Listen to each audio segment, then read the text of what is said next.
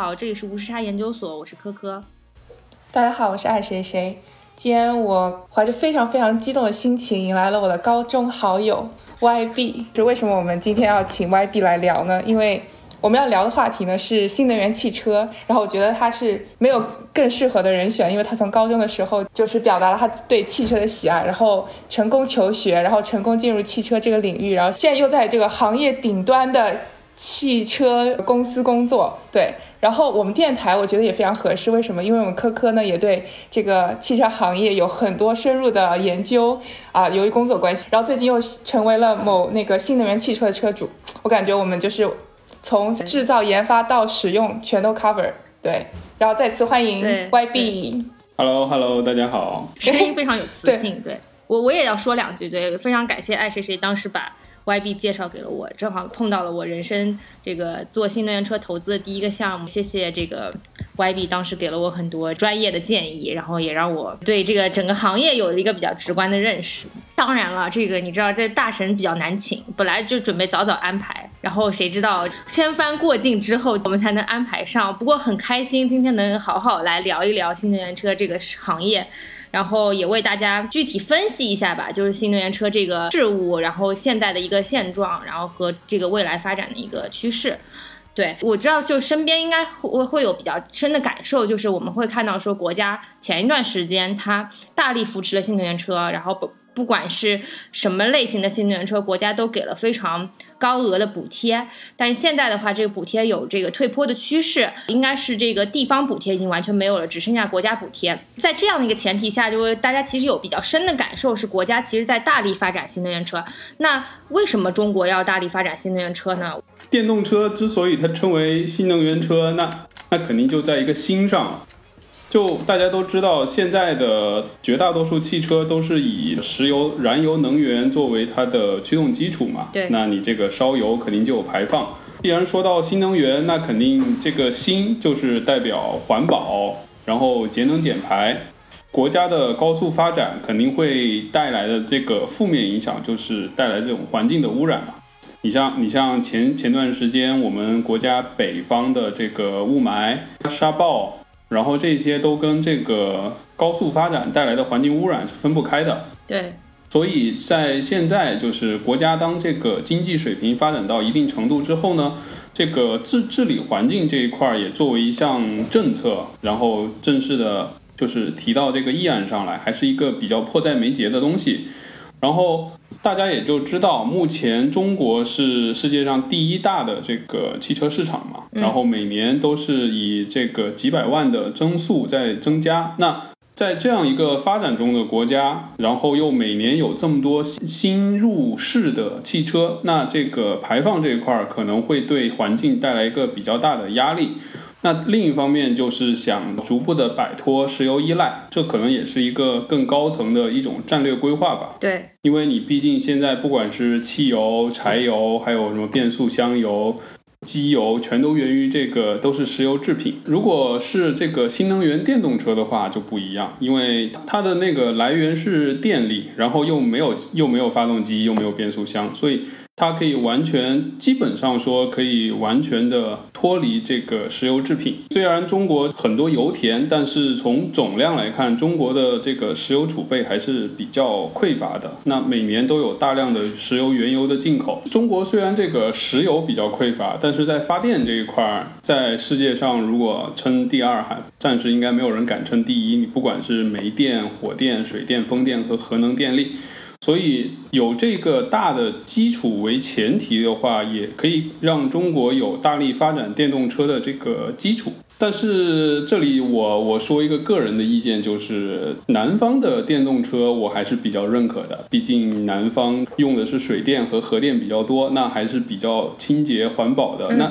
那在北方某一些省市，它烧煤去发电，再去驱动这个所谓的电动车，那这一点我就持。保留意见。嗯，对这一块儿，如果国家以后大力推电动车，然后我想的话，是不是会相对于的去倒逼我们中国的发电行业去升级、去优化他们的这个发电技术？嗯，对。那你这个其实也讲到一点，就是中国的一个目前的现状，就是中国是一个多煤少油的国家。而且石油储备对于一个国家的在国际上的战略和它的 GDP 增长是有国际战略意义的，所以要保护好一定的这种油田资源。就像你说，虽然煤不是什么清洁能源，但是因为是目前这样一个现状，所以可能对于发电来说的话，电能的获取的话，确实要比较容易一些。所以这也是为什么要发展新能源车的一个原因吧。对，这个主要还是从能源角度去考虑的话，这个。石油能源相对于是一个不可再生的能源嘛，然后对于我们这个社会的发展，它的储量是越来越低的，那就是越来越宝贵的。然后特别是像中国这个每年的需求量有有可能一半多是需要靠这个进口，对。然后现在也知道，就是中国在这个国际形势下，目前处于一个风口浪尖的地方。然后像中国几条。这个主要的这个石油进口的线路，目前都是有比较高的风险，可能随着这个国际形势的发展，可能会对中国造成一定的影响。所以中国也应该在这一块儿的话，也是做一个未雨绸缪的一个打算吧。然后先逐步摆脱这个石油依赖，然后如果真到了那一天，能够拿出备选的方案来应对未来我们可能遇到的一些难题啊，或者是一些挑战。对，刚才我们说是那种宏观的嘛，那我们现在就说说微观的，就是我们回到这个汽车行业本身，汽车这个东西嘛，就都存在一百多年了，一九零四年就从德国出现的，那也就是说，全球发展这个汽车工业的发展已经发展了一百多年。嗯，那我们国家真正说这个汽车工业起步应该是九一年左右，就是一汽和大众。然后引入了奥迪的一百，然后转换成中国的红旗，然后引入了德国的捷达汽车，然后正式在长春建了生产线，才标志中国这个汽车工业起步。那到目前为止也就三十年、四十年的样子。那相比于整个全球的汽车工业，那是落后太多了。所以在传统意义汽车这一块儿，比如说发动机、内燃机，嗯，然后变速箱。底盘这一块就是跟国际主流是还是存在着比比较大的这个距离。那短时间内以我们的这种技术积累的话，也是很难追上去的。所以在两千年初的时候，就德国有一位就是中国的专家，他在德国工作。然后他就看到了这个整个的一个发展的方向，然后他就给国家发改委写了一份报告，就是说中国就是想要赶上这种汽车工业，然后缩短和汽车发达这种工业发达国家的差距的话，就得。走电动车这个领域，然后因为走电动车的话，就是可以绕开那个传统意义上的汽车的技术壁垒，就是发动机、变速箱这一块儿。而且以中国这种举国体制的话，是没有比哪个国家更适合去举国来推这个一个行业的大力发展。对。但我就想具体问一下，就是现在做的怎么样了？就是我们有没有和那些所谓的领先发达国家的公司在同一个跑道上？如果单用电动车这一块儿来说的话，实话实说，中国还真的是跟世界领先的汽车工业国家在同一水平线。然后其中是有两个方面的原因。第一就是前期吧，大概十年前，像我刚才说的，国家就是用举国体制来大力发展这个电动车，那就促使了这个电动车行业在中国有一个抬头的趋势。像传统的汽车企业，比如说德国的奔驰、宝马，然后像美国的福特，他们，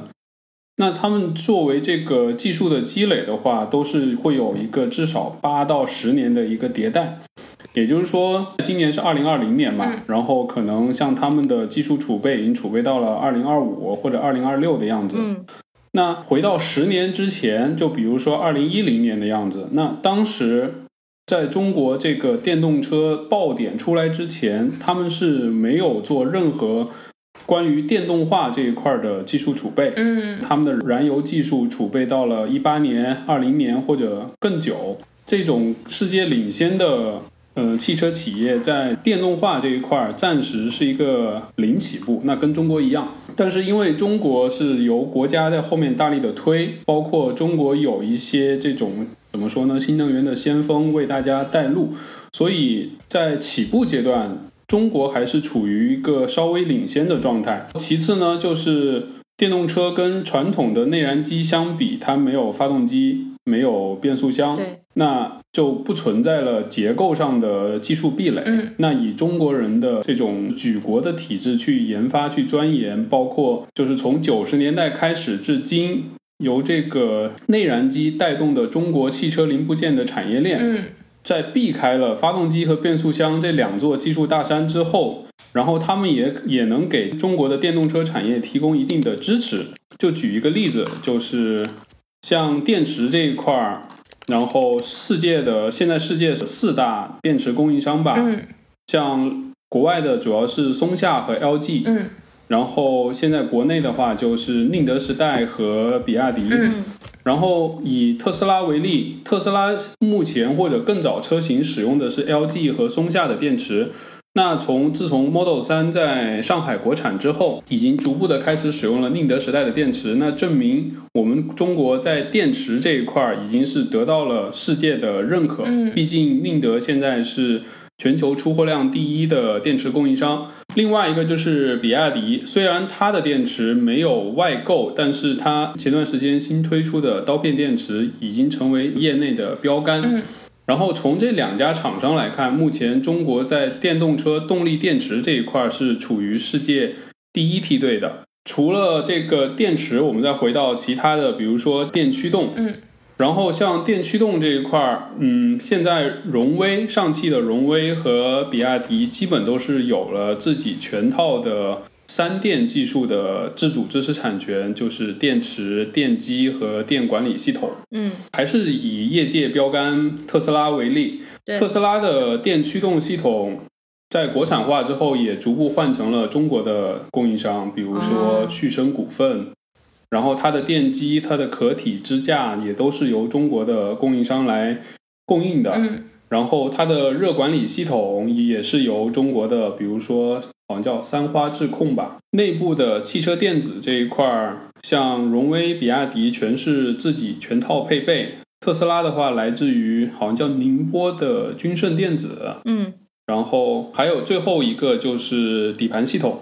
底盘系统是汽车三大件除了发动机和变速箱外最重要的一个区域了。嗯那像比亚迪、像荣威、像长安、像吉利，全现在都有自己的整套的这个底盘平台，也是可以完全自主的生产出底盘。然后特斯拉在国产之后，它底盘上的大量结构件也是用了广东的供应商做的，所以在电动车这一块儿，目前中国的产业链和供应链完全能够支撑起它的发展。也就是之前在网上有看到，就是说现在电动车你开到九十以上掉电就掉的非常严重，这好像是跟电驱动本身有关。对，因为电动机和发动机它的工作原理是不一样的。那发动机呢，它是转速越高，它的那个能耗越大，所以在发动机有一个一般是九十码到一百零五码左右是它的一个最佳工作状态。嗯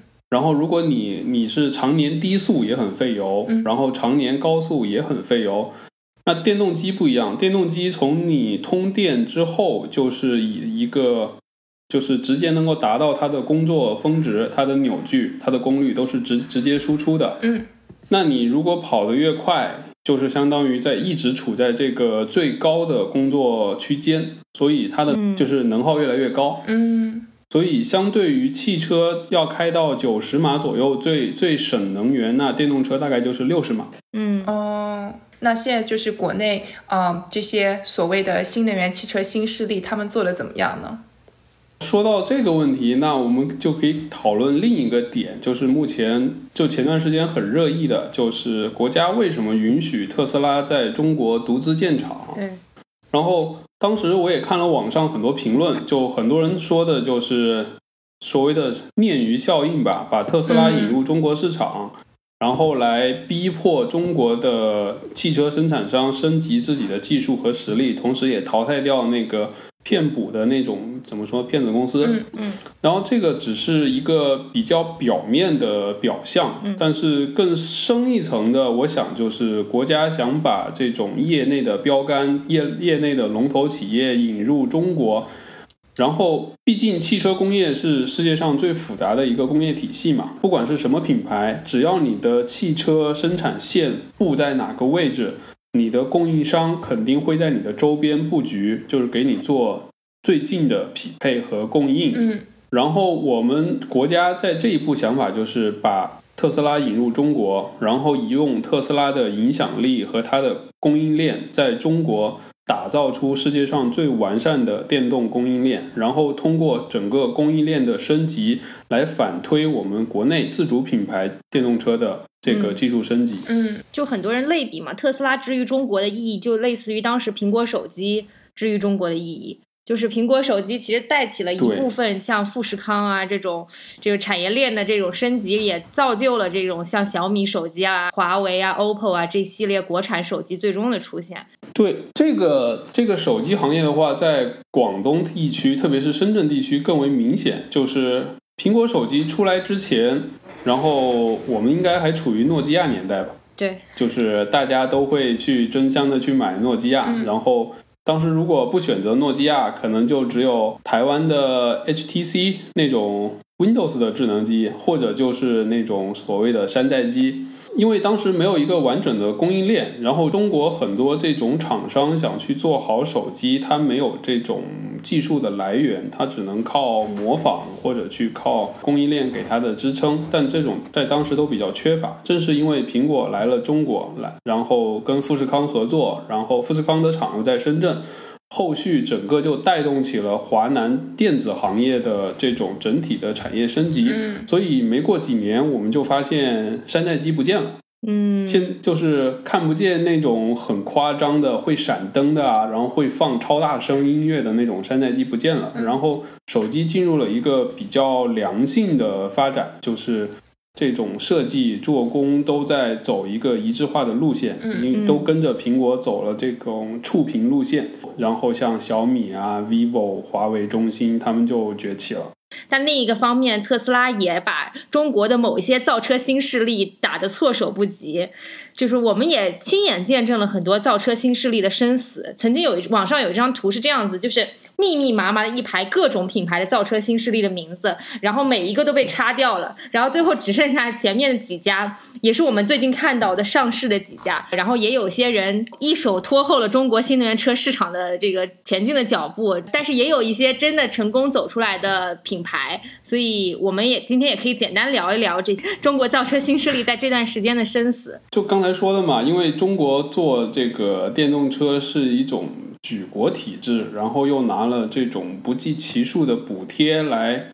来去推动整个行业的发展。那既然有利可图，那就必然会有奸商的出现。那从早期开始的这种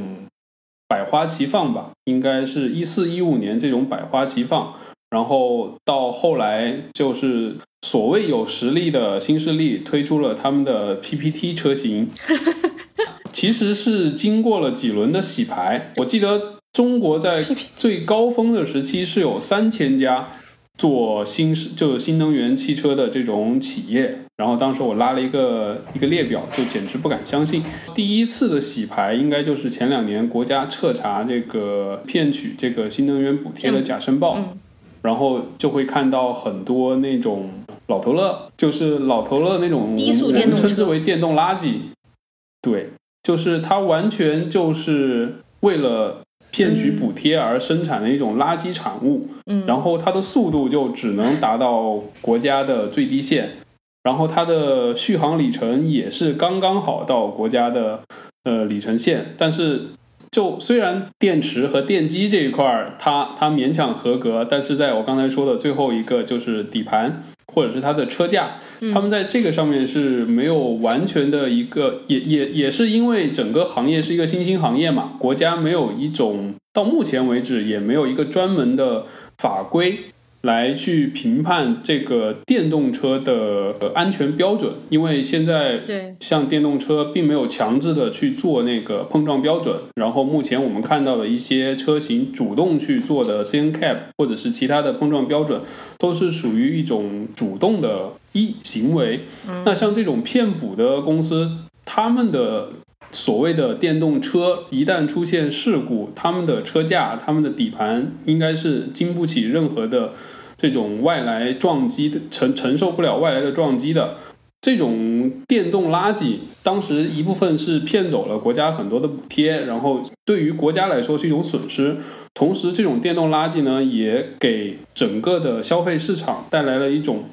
非常负面的影响，就是本来电动车对于广大消费者就是一个新兴的事物，大家看到了哦，原来电动车是这种垃圾，就会对它有一种很负面、很抵触的情绪。所以在那次，国家就是大力的去查封这种害群之马吧。嗯，那次之后，我在看那个列表，好像就只有从三千多家降到了一百多家吧。你像当时我记得最夸张的就是像那种河南吧，就是。河南就是中原省份，每一个省、每一个市、每一个县，包括村里都有什么什么电动新能源汽车公司，他们造出来的就是那种可能是 smart 啊、mini 的缩小版，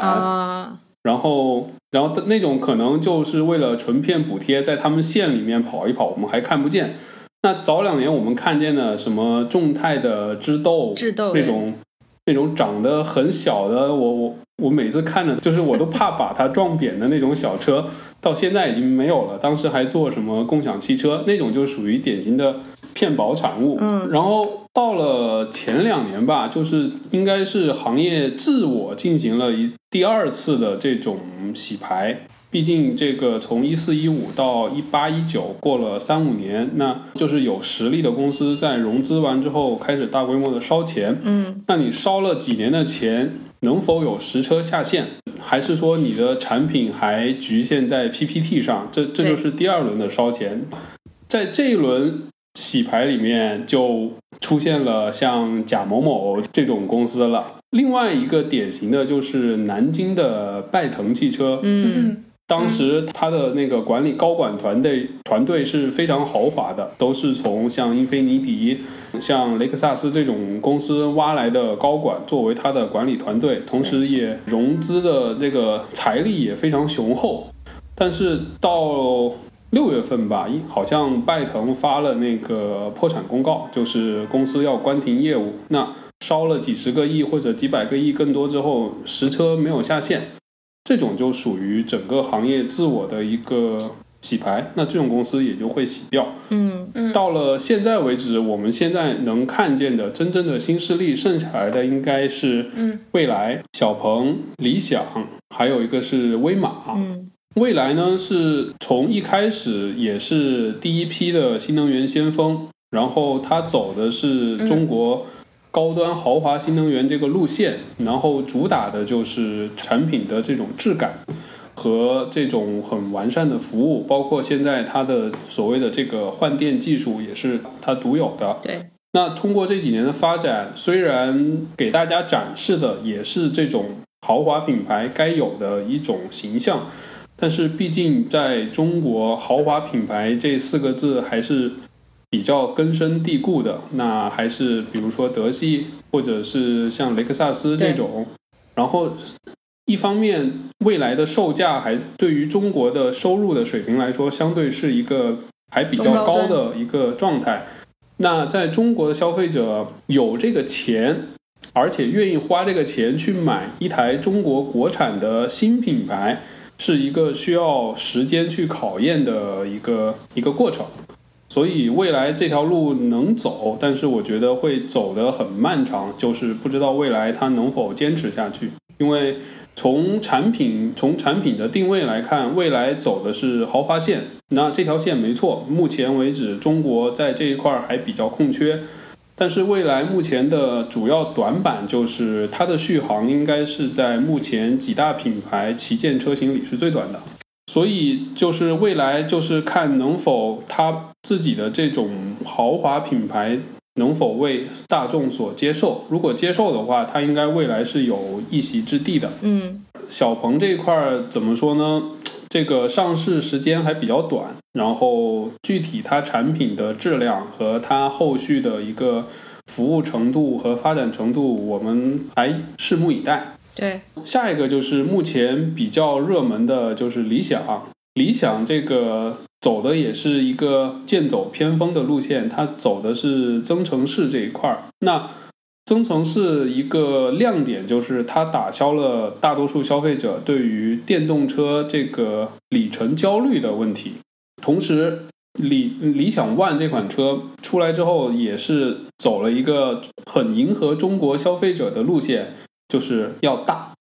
要特别大，然后最好能把一家人都装进去的大，然后一辆车能干所有的事儿。然后内饰也做的够豪华、够科幻、够酷炫，所以目前是是市场上的一个爆品。但是理想相比于蔚来或者相比于比亚迪、荣威他们，它有一个最大的问题就是它的核心技术基本不在自己手上。嗯，然后像它的电动机、电动机电池都是外购的，然后所谓的增程器就是它有一个燃油发动机。那个发动机来自于沈阳三菱东安吧，一点二 T 三缸的，其实是应该是三菱技术的支持。然后本来这款发动机也不是市面上的主流发动机，所以就算它是增程式，它的那个怎么说呢？发动机完全不参与汽车的驱动，然后只对这个汽车供电。那它的一个能耗水平，从百公里算下来的话，也甚至于比同排量的汽油车，它的它的能耗更高。所以在这块儿来看，如果理想想走这个增程式这一块儿，它的下一步应该是升级它的增程器，就是在发动机这一块。毕竟你一辆车。一辆 1.2T 的车，百公里那个油耗达到了九升、十升，那还是有点说不过去的。虽然我知道这个就是你，你电动车跑得越快，它越费电，所以你充电的效率就就得提上去。而且本来车也很大，也很重。但是你你如果既然要走新能源，那就是我不如去买一辆跟你差不多这个油耗的纯燃油车就好了。但有的人就说，他之所以愿意买理想，是因为他能体验到电车的那种驾驶感受，就是很顺畅、很安静。就是虽然在同排量、就是同排量、同油耗的情况下，他更喜欢电动车的那种驾驶感受。那这也没有错。但是我觉得理想下一步还是得想，就是在这个技术上这块再做一下升级，特别是增程器这一块。最后一家就是威马。威马在前两年时候还还比较常见，就当时跟小鹏 P 三他们经常在路上可以见，但是今年疫情之后，好像在路上基本没有见到威马的新车型了，所以目前新势力这一块，威马是处于一个稍稍微落后的一个。位置，但是威马，我我个人见解就是这个设计感来说，相比于其他三个品牌，还是要稍微平凡了一点。在里程这一块儿也没有一个特别的亮点，因为它应该也是在四百多、五百公里的样子，并不像小鹏，像像小鹏直接纯电线标称七百，在这一块儿就是比较怎么说呢？就是没有拿出足够的亮点来吸引这个。消费者，所以它的境况可能相比于其他三家要稍微不理想一些。嗯，对，就刚刚听下来，我觉得我最大的感触就是，可能以前你想要看到一个行业的迭代和变迁，可能需要几十年。但是确实，因为我们现在就是这种科技高速发展，还有比如说政策推动的原因，真的就是在这么近几年、十年之内就看到了这个行业迅速的崛起，然后就有两次大规模的这种迭代。对，但是不是这个也其实说明另外一个问题，就是整个电车行业的门槛也比较低，包括你刚刚说那些什么老头乐啊，那些就是低速电动车，它之所以能够发展起来，其实它只需要把这些汽车零配件，包括电池啊、电机啊这些东西，就组装起来。就可以搞出来搞出一台车，就跟小朋友用的那个玩具车没有什么区别，所以是不是进入的门槛很低？但是想要在这个门槛上有提升，或者做到它是真正的意义上的一辆车，其实难度还是比较大的。就像之前我们聊到的，就是为什么内燃机中国中国准备弯道超车内燃机，就是因为有发动机和变速箱这两大技术壁垒在在前面放着，所以就得绕过去。那你既然能绕过去，就证明这个门槛很低了。那这个门槛低到什么程度呢？就是目前还没有一个特别定义，就是一个特别确定的定义去定义这个电动车到底是一个什么样子，才能成为一个好的电动车。目前的问题就在于这儿，因为这种标准或者是这种对于大多数人的认知来说，也是随着这个行业的发展，然后逐渐的为大家所接受、去理解。然后像现在业内的话，毕竟在中国嘛，就是这个什么中国速度、深圳速度这种。目前在业内已经有人说，就是用造手机的理念去造去造电动车，快速的迭代。然后，毕竟它结构相对于内燃机车简单，那就不断的去迭代，不断的去改进优化。然后，比如说发现了 bug，它可能快速的优化，推出新款。目前的产品可能这个市场上的吸引力和消费力开始走下坡路，它就马上的去更新、去换代，然后去加入。更酷炫的功能，比如现在就是配合国家的这种五 G 物联网、车联网的这种，它可以加入更酷炫的，然后更科幻的一些造型和功能，去吸引消费者。所以。我们也说，就是世界汽车行业发展了一百多年，在电动车这个地方出现了一个拐点，让我们也正好是这段历史的一个见证者。对，因为像手机，我们可能两三年就换一下了，但是汽车你就不能做到这样。而且现在技术发展这么快，就是我觉得很多时候可能你先买的反而没有后来买的好。就像昂哥，就很久以前就买了一辆特斯拉，但是他的特斯拉只能接三 G 网络。所以它要更新软件非常的慢，可能要停在路边停一个小时。可能这个是不是会有一个原因，就是说反而劝退了一些一部分消费者，他们会觉得说我是不是要再等一等，等到这个技术更成熟了，然后这样我买了车，我还可能再用就二十年、十五二十年，就是不会被一些别后来买的人超越我的那个车的品质。就在汽车行业，特别是汽车消费市场，我们做的那种调查，就是一个怎么说呢？老生常谈的一个话题，就是每一次有这种新车上市，然后我们就会去看这种社交媒体，比如论坛，比如微博，比如什么的，就是消费者他们的留言嘛。有的人就说早买早享受。然后有的人就说等一等，可能他会去看一下第一批小白鼠他们的使用情况，这个车有没有问题。然后可能这个车这个上市了八个月一年，可能它的一个市场的走向并没有达到预期，可能开始做这种降价优惠，然后他们在那个时候入手会更实惠一些。这个问题是一直都存在的。像电动车呢，目前。在中国市场上分几大块儿，第一就是插混，就是插电混动。那我我个人理解，插电混动只是目前中国走向电动化的一个过渡产品。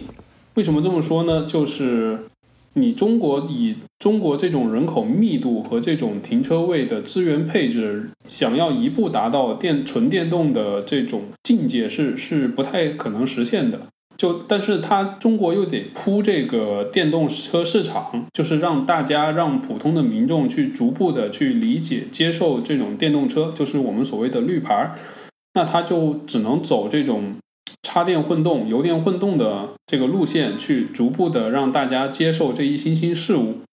这是一方面，一第二方面就是我刚才说到的，就是这个充电难的问题。因为中国不像欧美国家，像欧美国家，它每基本每家都有自己的车位嘛。如果他们想买电车，自己建个桩充电是完全没有问题的。那中国绝大多数家庭是没有固定车位的，就是你我我今天回家，我不知道我的车能停在哪儿，我就更不用想充电的事儿了。第三个方面就是中国这个汽车消费市场的高速发展，就带来了大城市的限牌。嗯，那有一些有这种用车刚需的消费者，但是又没有这个燃油车牌的，他就被迫着要去选择新能源。然后像这种有刚需的又没有固定车位的，那你如果让他选择一台纯电动的车，那它用起来的这种舒适度、便携性和这种实用度，那肯定是大打折扣的。因为我买一辆车，它跑三百公里，那可能我跑到两百二、两百五，我就得去考虑它去哪里充电了。所以在这种大环境下，就是还得通过这种插电混动的去推这个电动化的市场。我自己就是有有插电混动，然后有纯燃燃油车。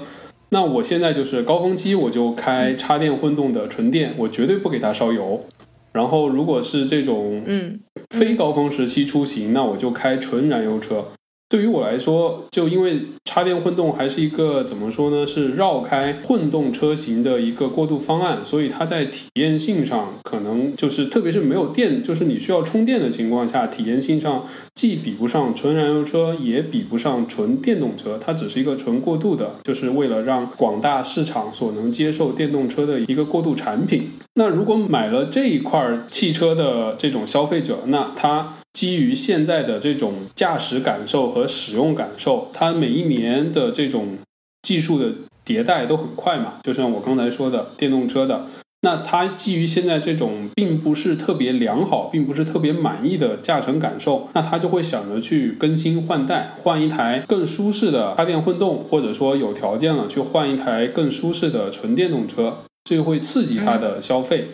那像中国这种以目前这种迭代速度的话，是可以满足他们的这种使用需求。然后另一部分就是电动车相比于纯燃油车，它结构简单，所以它就有这种空间。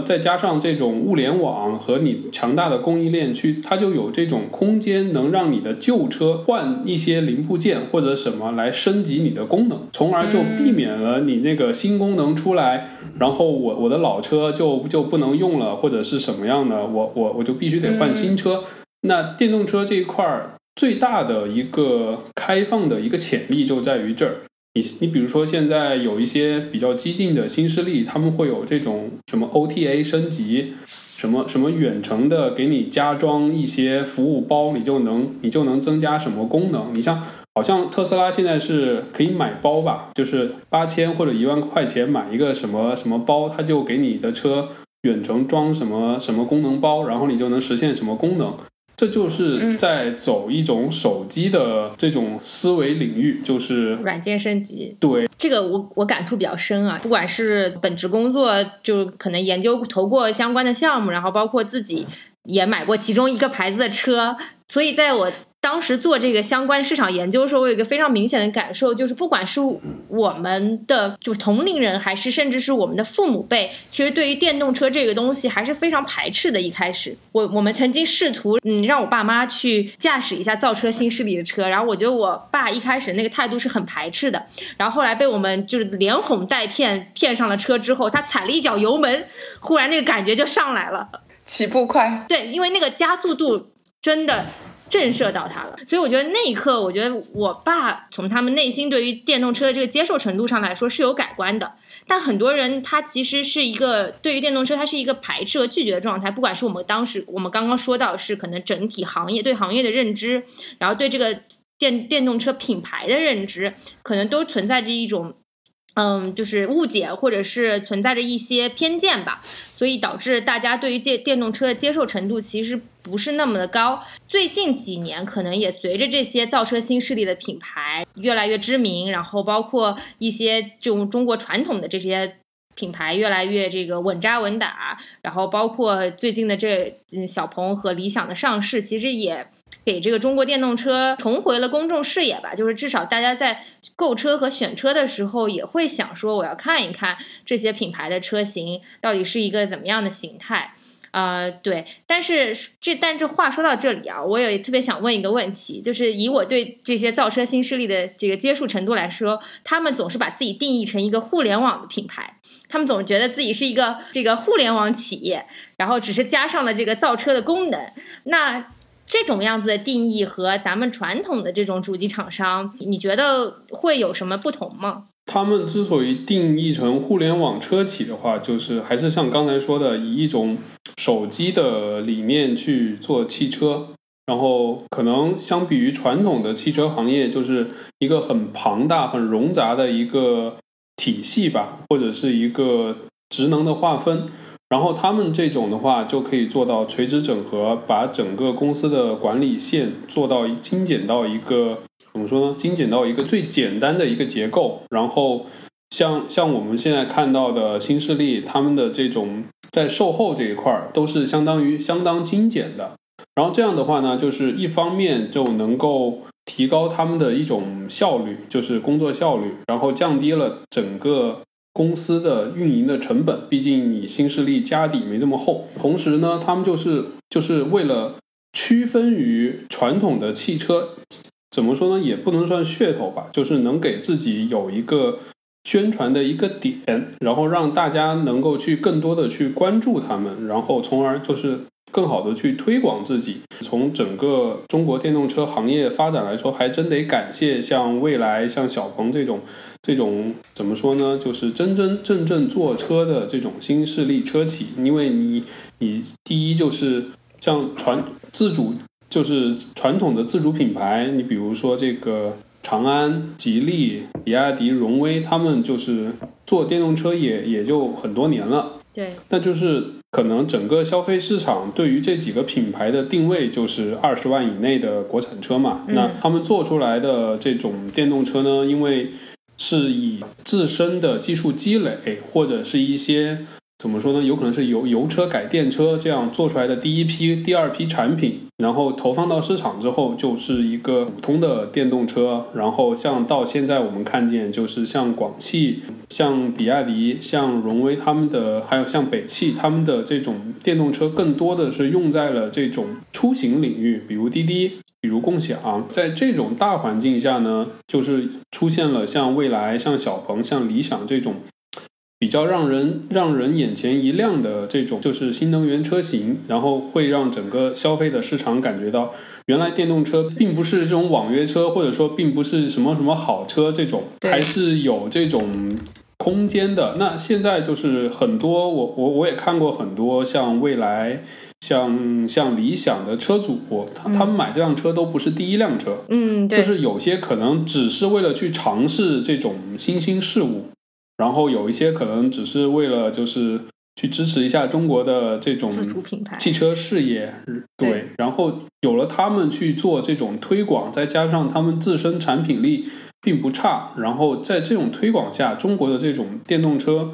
的发展还是比较比较有希望的。然后同步这种电动车也会在广大消费者心目中的这个印象应该会在逐步的提升。呃，这个其实是说到一个品牌力的问题，像未来它可能主打的就是高端车，然后也比较庆幸的是它活下来了，也证明了自己这个模式的整体的可行性。因为未来感觉确实这个口碑多次逆转，多次在濒临破裂的边缘游走。不过好在现在这个整体上来看的话，未来应该是比较稳的。其实未来另一方面呢，我觉得可能它的定位和它的这个站位，可能也是想要去冲。击一下特斯拉之于中国的这个位置，不知道就是在你们眼中是怎么看待特斯拉这个事物？然后包括它的这个 Model 三车型，其实在中国经历了几次降价的 割韭菜行为，然后也造成了这个，就消费者其实对于这个品牌，我觉得是有一个心态和心理的转变的。呃，就从一开始的中国人可能崇拜特斯拉，觉得特斯拉开特斯拉特别牛，然后到现在大家好像觉得说其实。这这个也不过如此，我我不知道你们有没有会不会有这样的感受？对，因为我觉得特斯拉这种这种公司就是一个典型的新势力的一种标杆嘛。然后你你像包括蔚来，包括小小鹏，他们和微和特斯拉一样，就是先一出来的第一款产品一定是一个高端产品，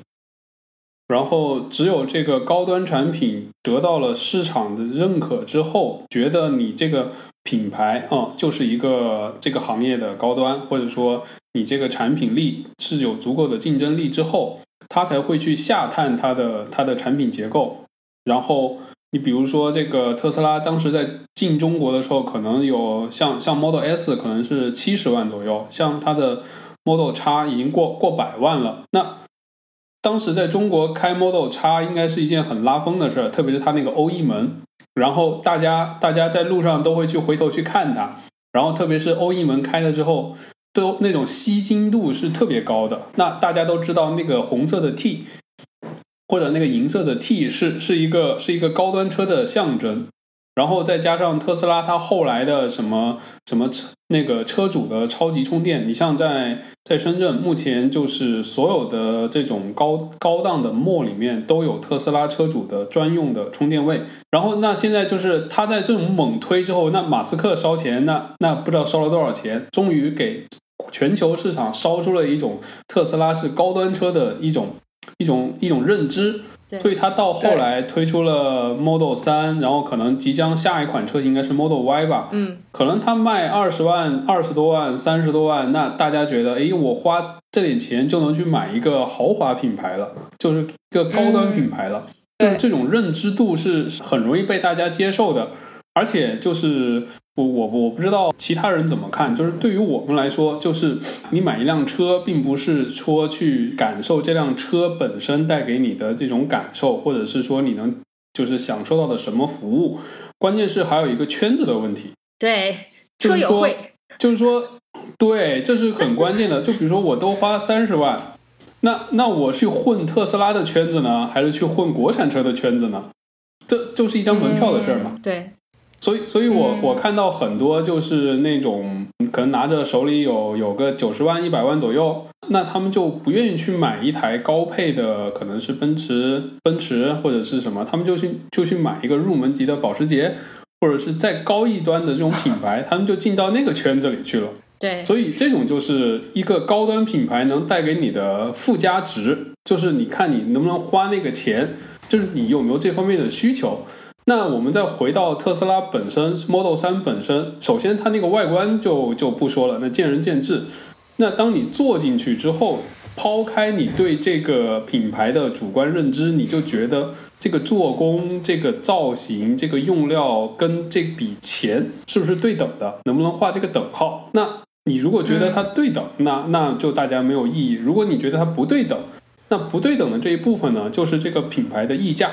对，所以就是看你个人，你是想要一辆高性价比的车，你花三十万，你真的是买了一辆三十万的车，还是你想想说，你花三十万，你其实买的是一辆成本只有二十万的车？这可能就是每个人的选择不同，对。但是可以跟一百万的朋友们一起玩耍。就是说，你三十万，你你三十万可能是买了一辆二十万的车，还买了十万块的这个这个社会资源，或者说一个是一个社会圈、圈子的入场券，对就是看你怎么去选这个事情。是感觉特斯拉套路很深，是。之前很搞笑一点是你经常会听到某一个品牌的销售 diss 那个品牌的，就是车主的那个素质不高，就经经常会有这种事情。对，在我其实当时在看市面上这些新能源车的时候，我有一个比较深的感受，我不知道对不对啊？我就觉得说现在好像没有一辆真正说到是完美的，你可以就是闭着眼睛选的这种新能源车。我觉得每一辆可能或多或少都有让你心里有膈应的地方。特斯拉的话，就是可能我们都知道它做工糙嘛，它用用的东西不好，然后它卖的是它的那个 Autopilot，卖它自动驾驶的那个溢价。然后未来的话，就可能是整体来说的话，它的那个自动驾驶的水平可能跟特斯拉是没有办法比的。然后其他的话，可能也各或多或少都各有各的问题。为什么还没有出现一个能够让你就说好了我就买了，就是没有任何问题，就是它它就是它就是最好的这种车出现呢？因为这个还是跟整个行业发展有关。如果你每一家肯定就是你为了能在这种很竞、很竞争很激烈的市场上活下来，那每一家肯定都有自己的一个亮点嘛。嗯，你你就比如说那个德国德国的 BBA，奔驰卖的就是豪华，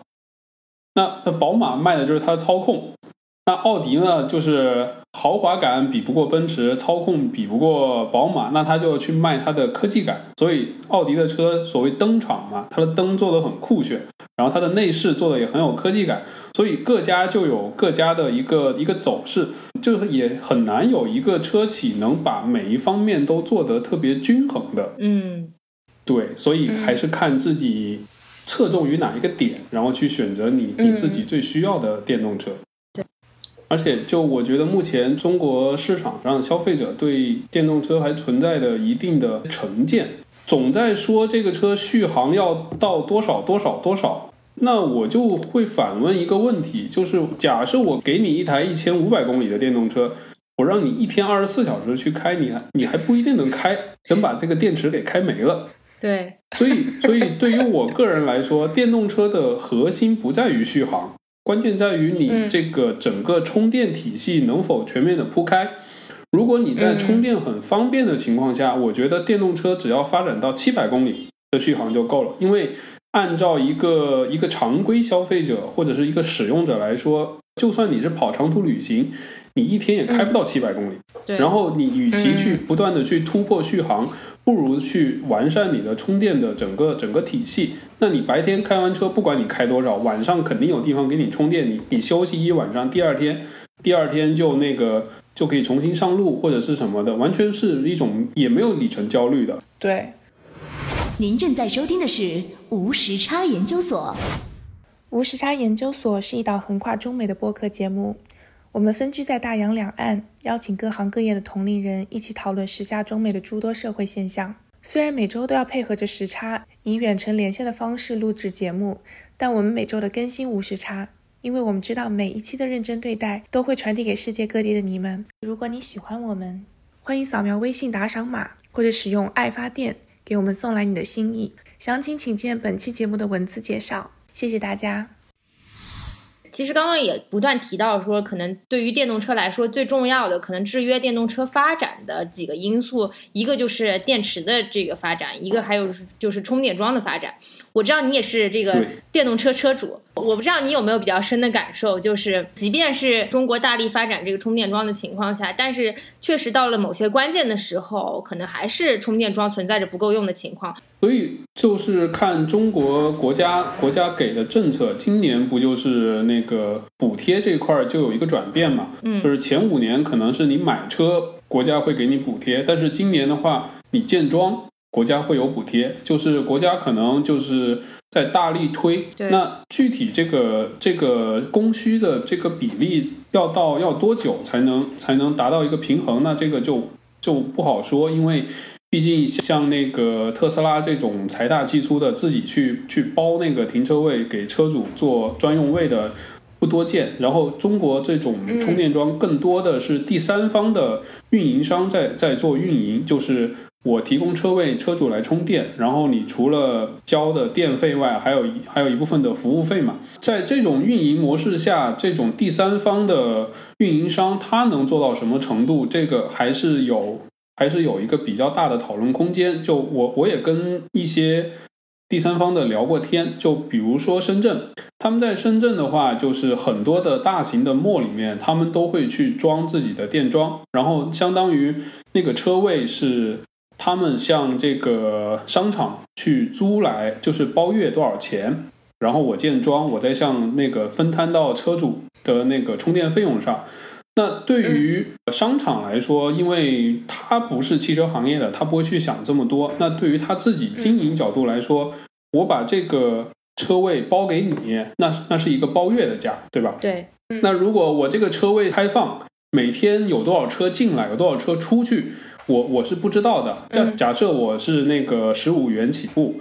那每天有二十四辆车来这里，相当于相当于我们说的那个餐馆的翻台嘛。嗯。那他每天每个车位能翻二十四次，那可能他一天所的这个收入就相当于我整个车位包给你的钱。然后对于商场来说，他他不会愿意去把整个车位月租给你。对。这这个是他们从营收来考虑的话，就是制约第三方运营商的一个。一个根本的问题，所以现在深圳那种比较优质的，就是充电比较舒适的，主要是两种，一种就是那种市政的停车场，比如说这个深圳政府，然后这种市民中心、图书馆这种公益性质的地方，然后它可能会专门的留位，然后这个车位会锁起来，然后会有专人的看管，看见你是绿牌的车，他才让你进去。然后还有一种就是找的空地，找的空地专门建的那种充电站。然后目前的话，只有这两种，只有这两种模式是一个能够提供一个比较舒适便利的充电感受。对，另外还有就是美国人基本上都是独门独户，像刚刚 YB 也讲到说，他们家就可以随便装一个充电桩。但是呢，中国现在就是不管是我问过很多，就是像这种破老破小，北京的老破小 电电路的那个线路是没有办法重新改造的，还涉及到那种整个消防线路的改造。然后这个铺设新的电缆，就其实对于这种地下停车场的管理来说，然后不管是对于这个小区的管理来说，都是要花费非常大的成本才能多增加几条线去给你装充电桩的。所以它这个整个就处于一个满负荷的状态。所以对于很多人来说，即便这个汽车你买这个车，它送充电充电桩，你都装不了，没地儿装。对，没没地儿装，不给你装，你私自充装还要被拆除。就是根本就是一个博弈的一个状态。对，所以其实嗯，这这方面还是挺痛苦的，对于中国的消费者来说。我我这点就深有感触，我那个车买车送的那个充电桩啊，嗯，那个包装盒都没拆过，还还丢在我家，就是因为就是因为那个管理处不让我们拉线。像像我家那个小区还好是零三年建的，嗯，然后可能零三零三年左右吧，就全球对这个电动车都没有一个概念，所以他们当时在，包括可能甚至到了一零年一一年的小区。可能都不会对这个电动车这一块儿去做这个线路的复合的设计，所以这这块儿就是在这种老小区是不可能让你装充电桩的。对，这是第一点。第二点就是这个中国因为这个电动车基数很大嘛，而且整个键盘车神比较多的国度，然后对于这个自燃这个事情可能也比较敏感，然后特别是时不时的这个新闻上就会。就会来一个什么电动车燃了呀，然后把旁边的车给给点着了这种事情，所以在一些小区里面，有有一些保安都是或者是管理处的人员，他们都是比较去抵触这个绿牌的车的，甚至有一些有一些车主，他们都会都会都会去有这种顾虑，就像就像我们家小区，因为我我没有固定车位，我就是回来之后得到处找。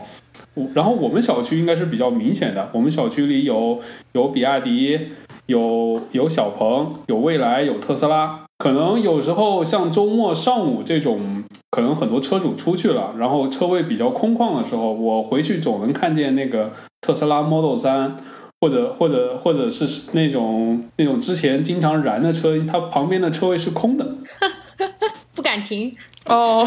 对，因为深圳本来夏天那个气温就很高嘛，然后那个电动车又是在露天晒着，然后像这种 Model 三，他们旁边如果有有空车位，肯定没有人去停他们旁边，害怕。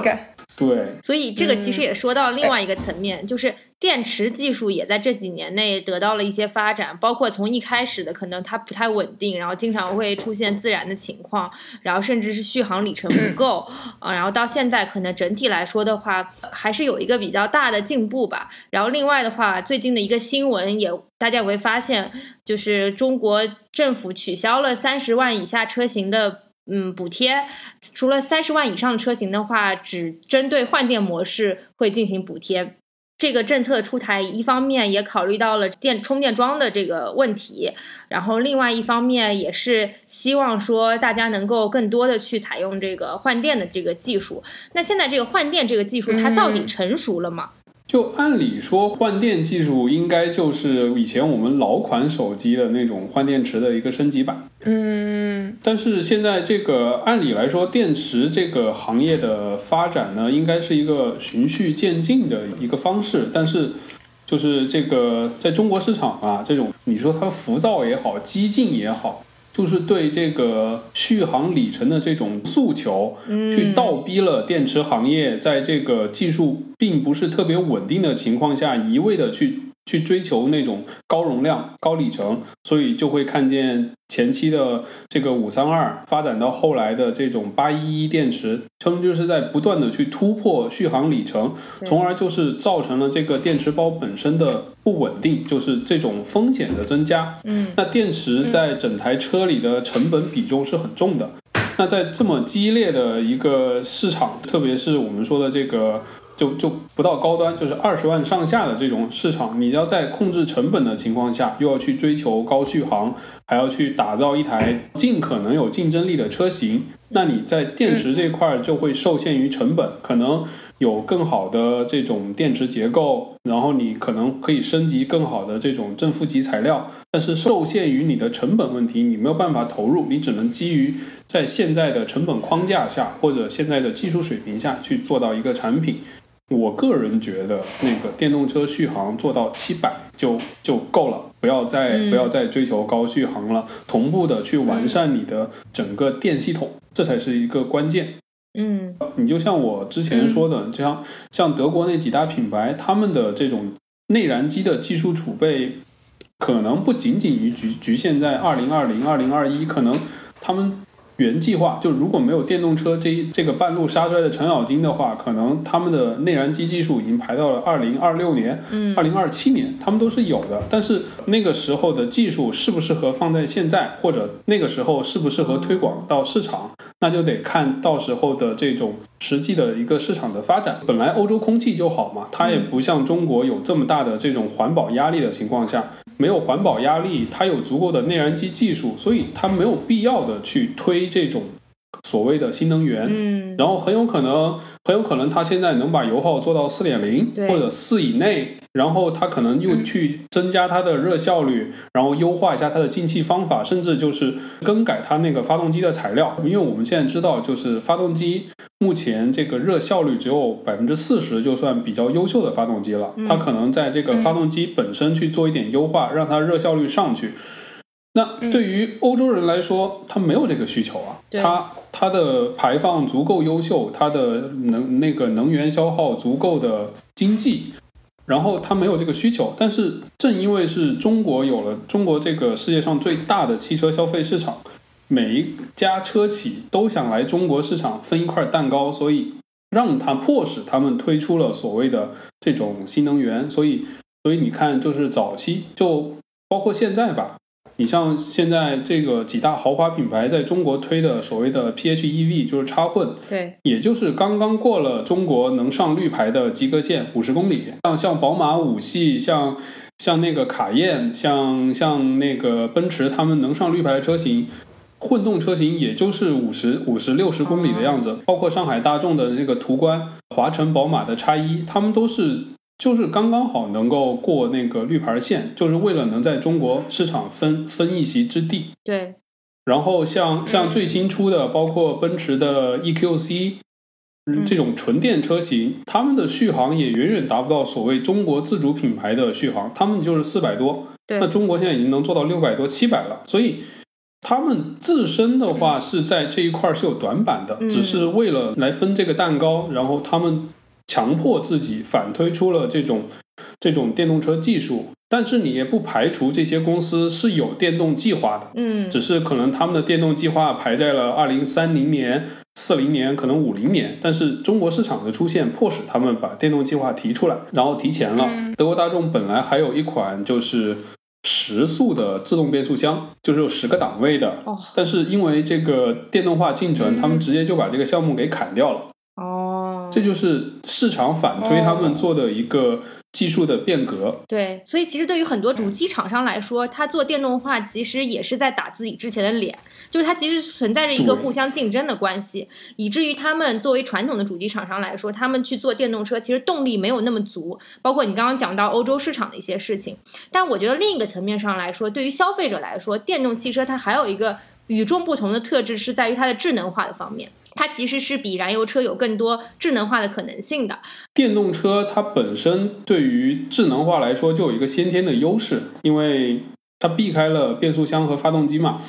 就比如说早期一点的这种所谓的所谓的这种智能化功能，比如那个 ACC，比如这个自适应巡航，包括那个自动泊车这种。那这两个功能是不可能放在早期手动车型上的，因为你变速箱换挡必须由人为的去踩离合器来换挡嘛。那那个是是个硬件上的一个损伤。然后就算后期到了这个自动变速箱上，那它那个驾驶的这种感受，包括它的顿挫和和和它的换挡时期，也是按照这个行车电脑来控制的，所以。电动车在智能化这一块是有先天的优势，然后因为它它没有发动机，它它没有变速箱，它就纯靠电动机直接驱动，所以我需要什么功能，需要什么指令，我直接控制这个电动机就能实现。然后再比如说一些什么自动泊车这种安全辅助，它因为都是一些电子的功能，所以在电动车上去更容易的去实现。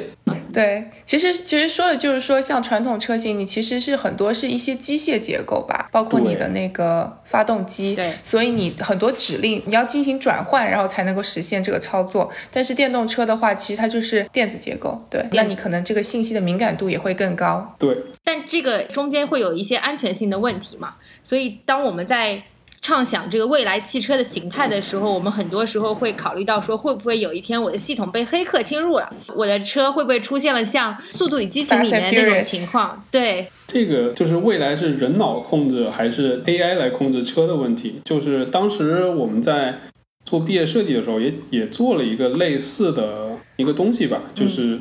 就是想让大家畅想一下未来的这种汽车的发。就我当时二零一。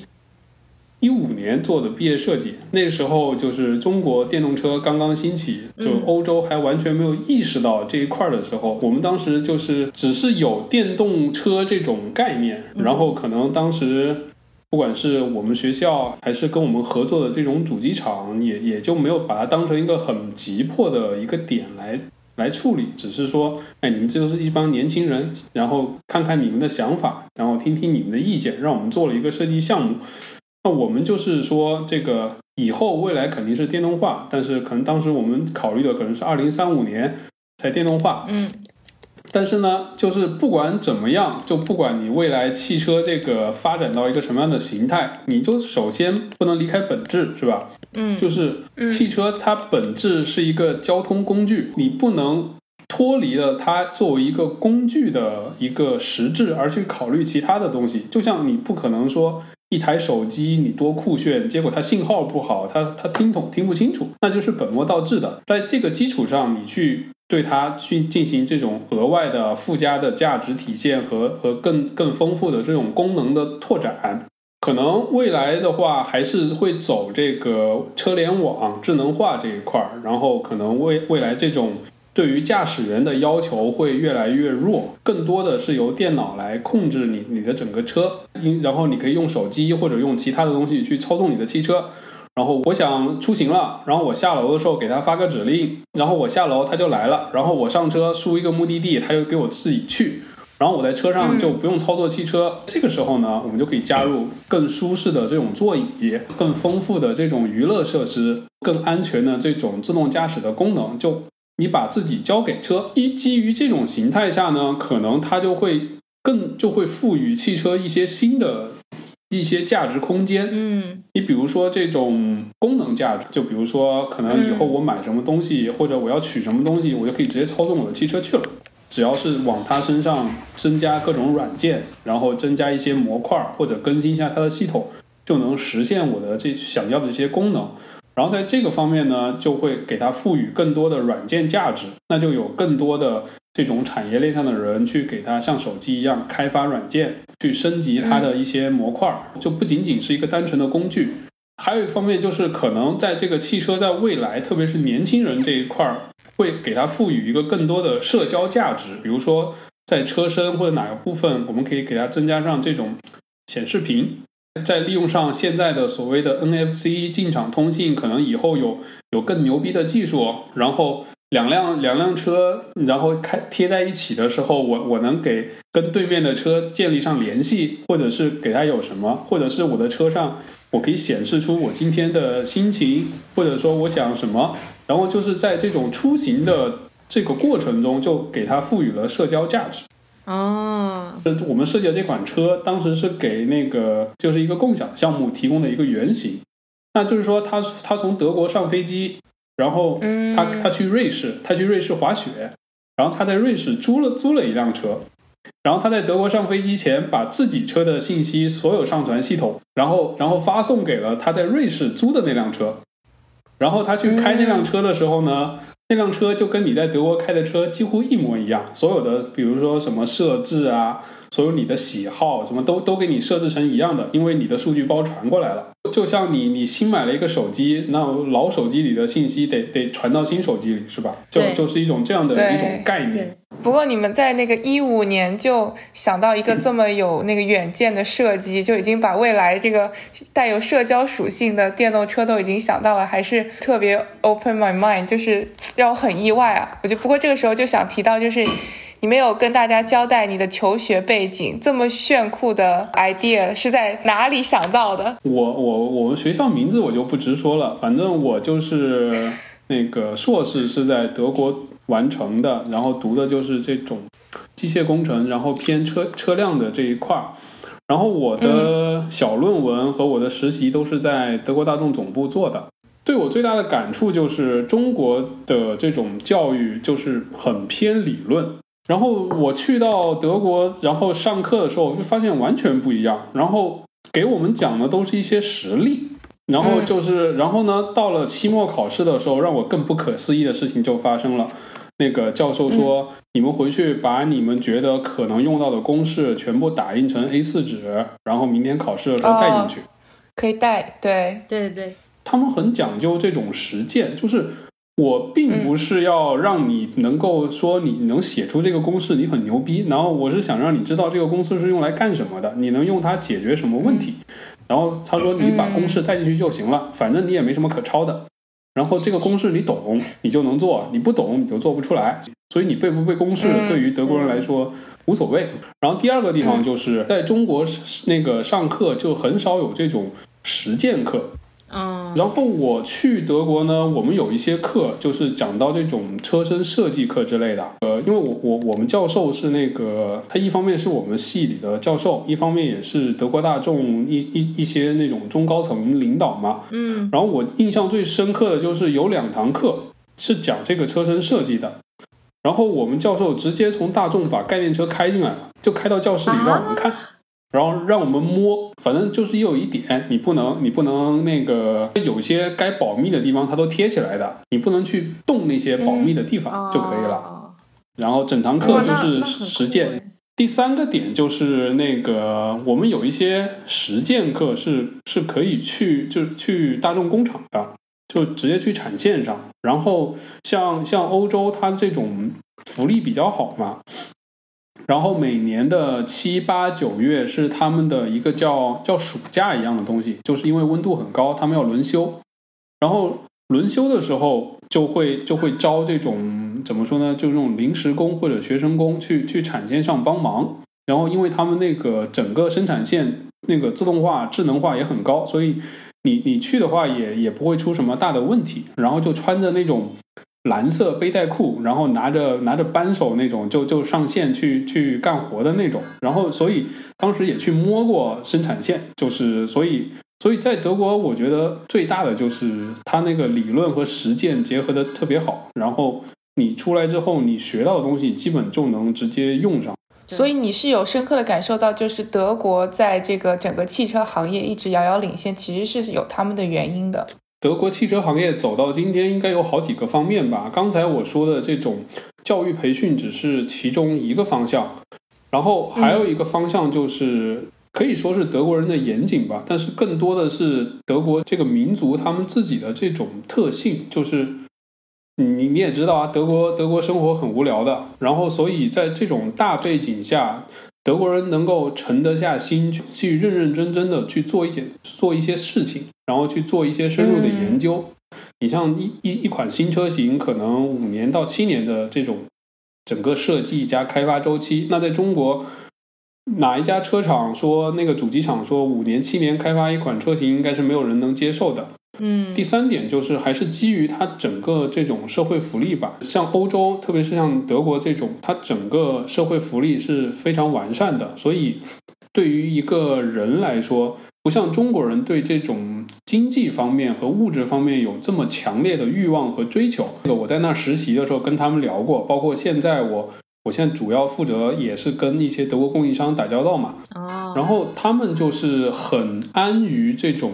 现状，就是因为没有后顾之忧，特别是奔驰、奥迪，包括一些德国知名的这种汽车供应商，比如博世、大陆，他们这种公司里的工程师是有一种很强的荣誉感，就是我以在这家公司工作为荣，嗯。我拿到多少工资，并不是，并不是一个主要的一个条件，就是，然后我当时我还记得，就是我我在那个产线上认识了一个一个大哥，一个四十多岁的大哥了，他一个月工资是大概一千八百欧，一千八百欧的话，大概就是一万多，嗯。对。然后在德国并德国的低保线好像是八百多还是一千吧，哦反正他就在德国嗯。不算一个高收入的群体。嗯然后以他四十多岁的年纪来说，对，但是他就很自豪啊。他就他就很自豪，他就很自豪，他说我我是大众的这种一线装配的，然后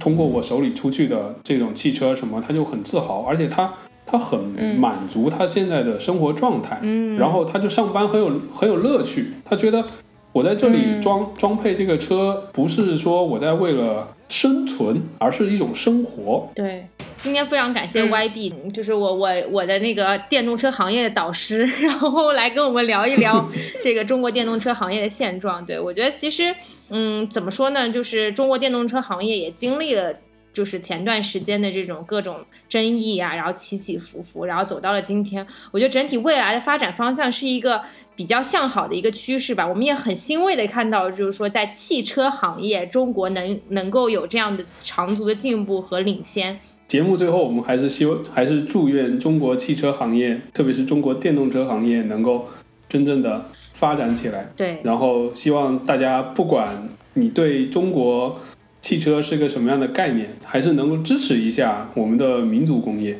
毕竟这是嗯，这是这个在工业这块领域，我们能够跟世界一流强国进行一次彻底平等 PK 的一个好机会。对，相相比于芯片行业的话，我我们在这一块儿的话，还是有足够的底气和话语权的。对，嗯就是希望大家以比较开放的态度去看一看中国新能源车，去试驾一下，至少去试驾一下，去体验一下，对吧？你会，我觉得会先有给他一个。机会，抛开自己的成见和偏见，或或者是说你在你在那个网上或者哪里看到的这种我们叫什么键盘信息，对你真正的打开自己的视角，然后你不妨走进这些中国品牌的店里去去做一下或者开一下，这个并并不会耽误你太久，但，是可能你就会有一个嗯全新的体验，然后也有一个自己的认知，而不是人云亦云，然后跟着别人说中国中国行还是不行。对。哇，说的好！让希望也希望我们这期节目承载着使命，然后能够 能够让更多人通过这期节目去了解一下中国新能源车的现状，然后也希望大家能够真正的以一个比较开放的心态去接受这个事物。那这期节目就到这里了，谢谢大家，拜拜。好，谢谢大大家，拜拜。拜拜。